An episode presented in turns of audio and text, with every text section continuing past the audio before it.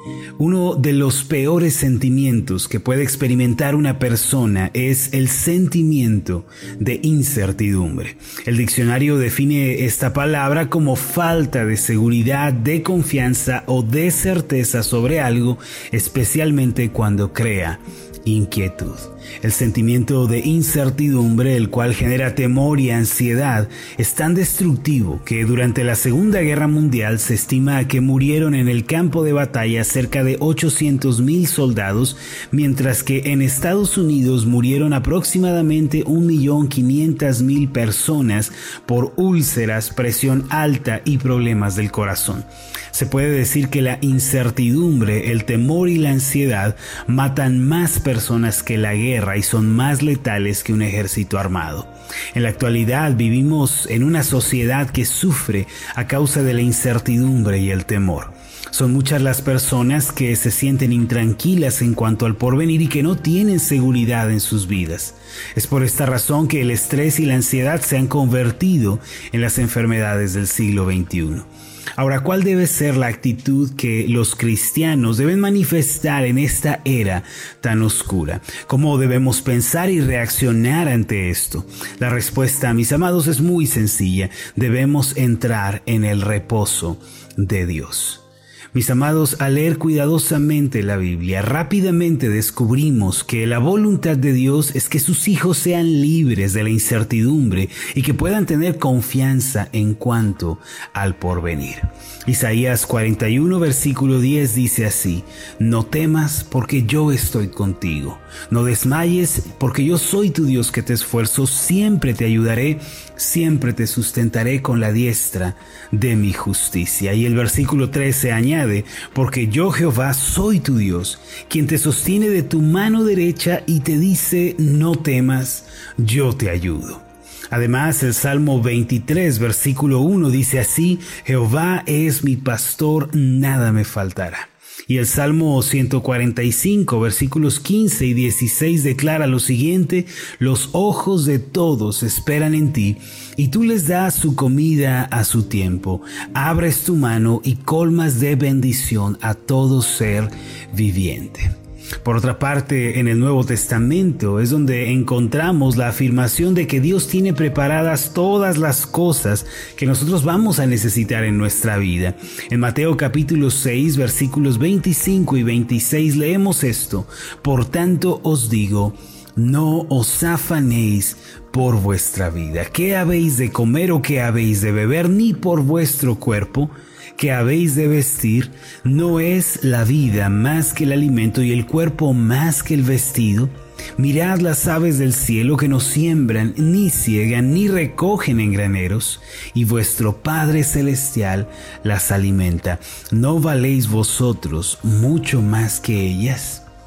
Quien haya leído alguna vez la Biblia puede dar testimonio de que el Dios descrito en las páginas de este libro es un Dios que da seguridad a los suyos, los protege, los acompaña y les suple todas sus necesidades. Es por esta razón que podemos afirmar que Dios desea que seamos libres del sentimiento de incertidumbre. Él no quiere que vivamos agobiados y preocupados por el futuro.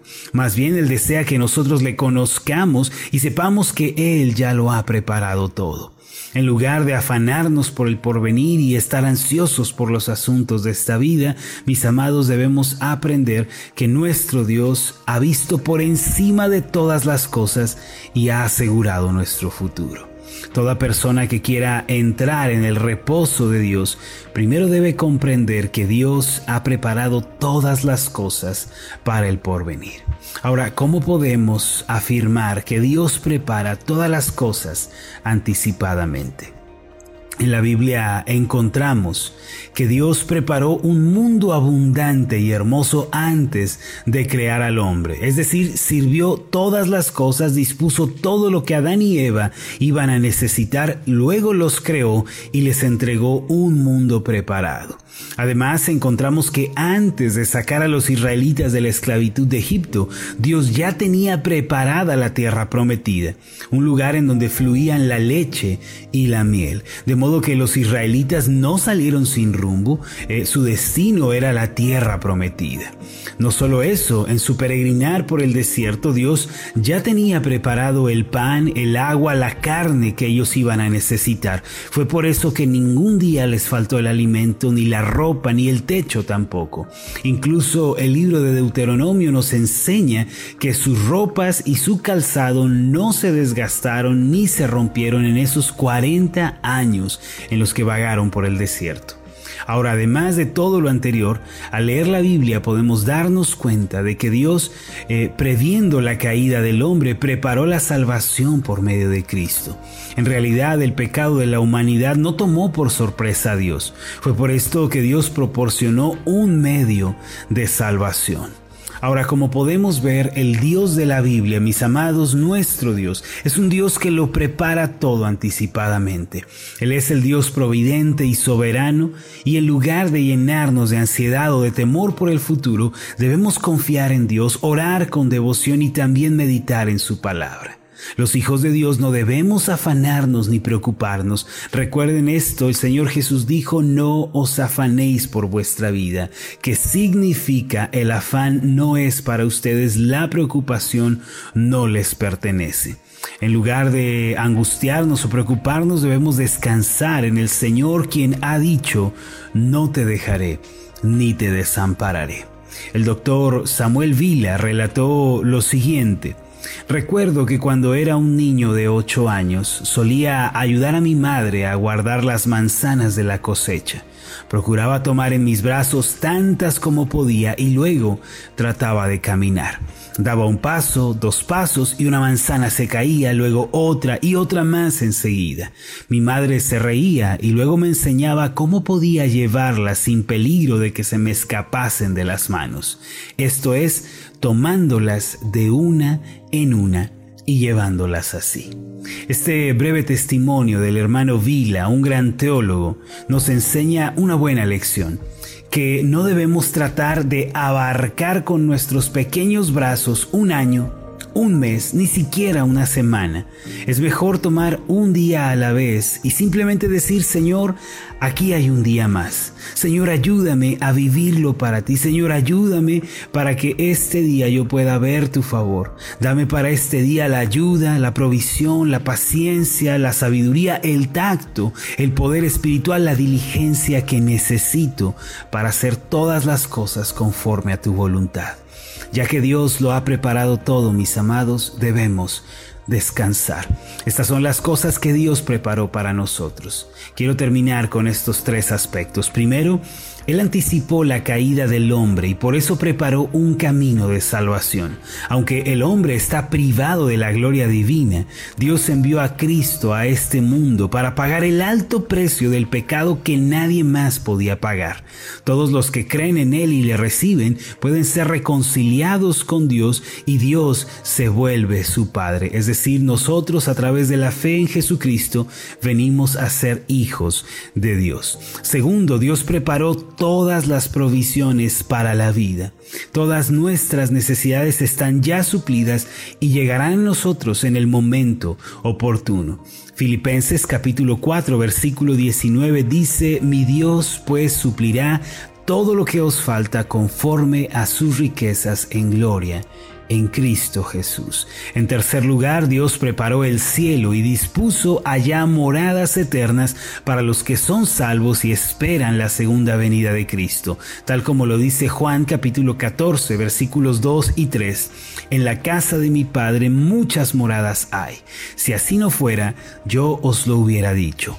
Voy pues a preparar lugar para vosotros, y si me fuere y os preparare lugar, vendré otra vez y os tomaré a mí mismo, para que donde yo estoy, vosotros también estéis. Mis amados, no debemos preocuparnos, no debemos afanarnos, más bien debemos mantener los ojos puestos en el Dios que lo preparó todo anticipadamente. El día de hoy demos gracias por esta muestra de favor tan grande y oremos pidiendo el pan para este día. Entonces vamos a ver la mano de Dios intervenir en nuestras circunstancias. Vamos a hacer una oración juntos. Amoroso Dios y Padre Celestial, En tu palabra vemos que tú quieres hacernos libres del afán, de la ansiedad y la preocupación. Encontramos, Señor, tu misericordia y tu providencia que preparan todas las cosas anticipadamente para nosotros. Gracias por preparar el sacrificio de Cristo para nosotros que somos pecadores, para que por medio de Él podamos ser reconciliados contigo a través de la fe. Gracias porque has preparado todas las provisiones para este día. Señor, danos el pan necesario para hoy. Danos el alimento, el trabajo, la salud que necesitamos, Señor, en este día. Y gracias también porque fuiste a preparar un lugar para nosotros junto al Padre Celestial, Señor Jesús, para que donde tú estés, nosotros también estemos. Gracias porque la muerte no es el final de nuestra historia, sino es la puerta que nos guía a la eternidad. En el nombre de Jesús. Amén y amén.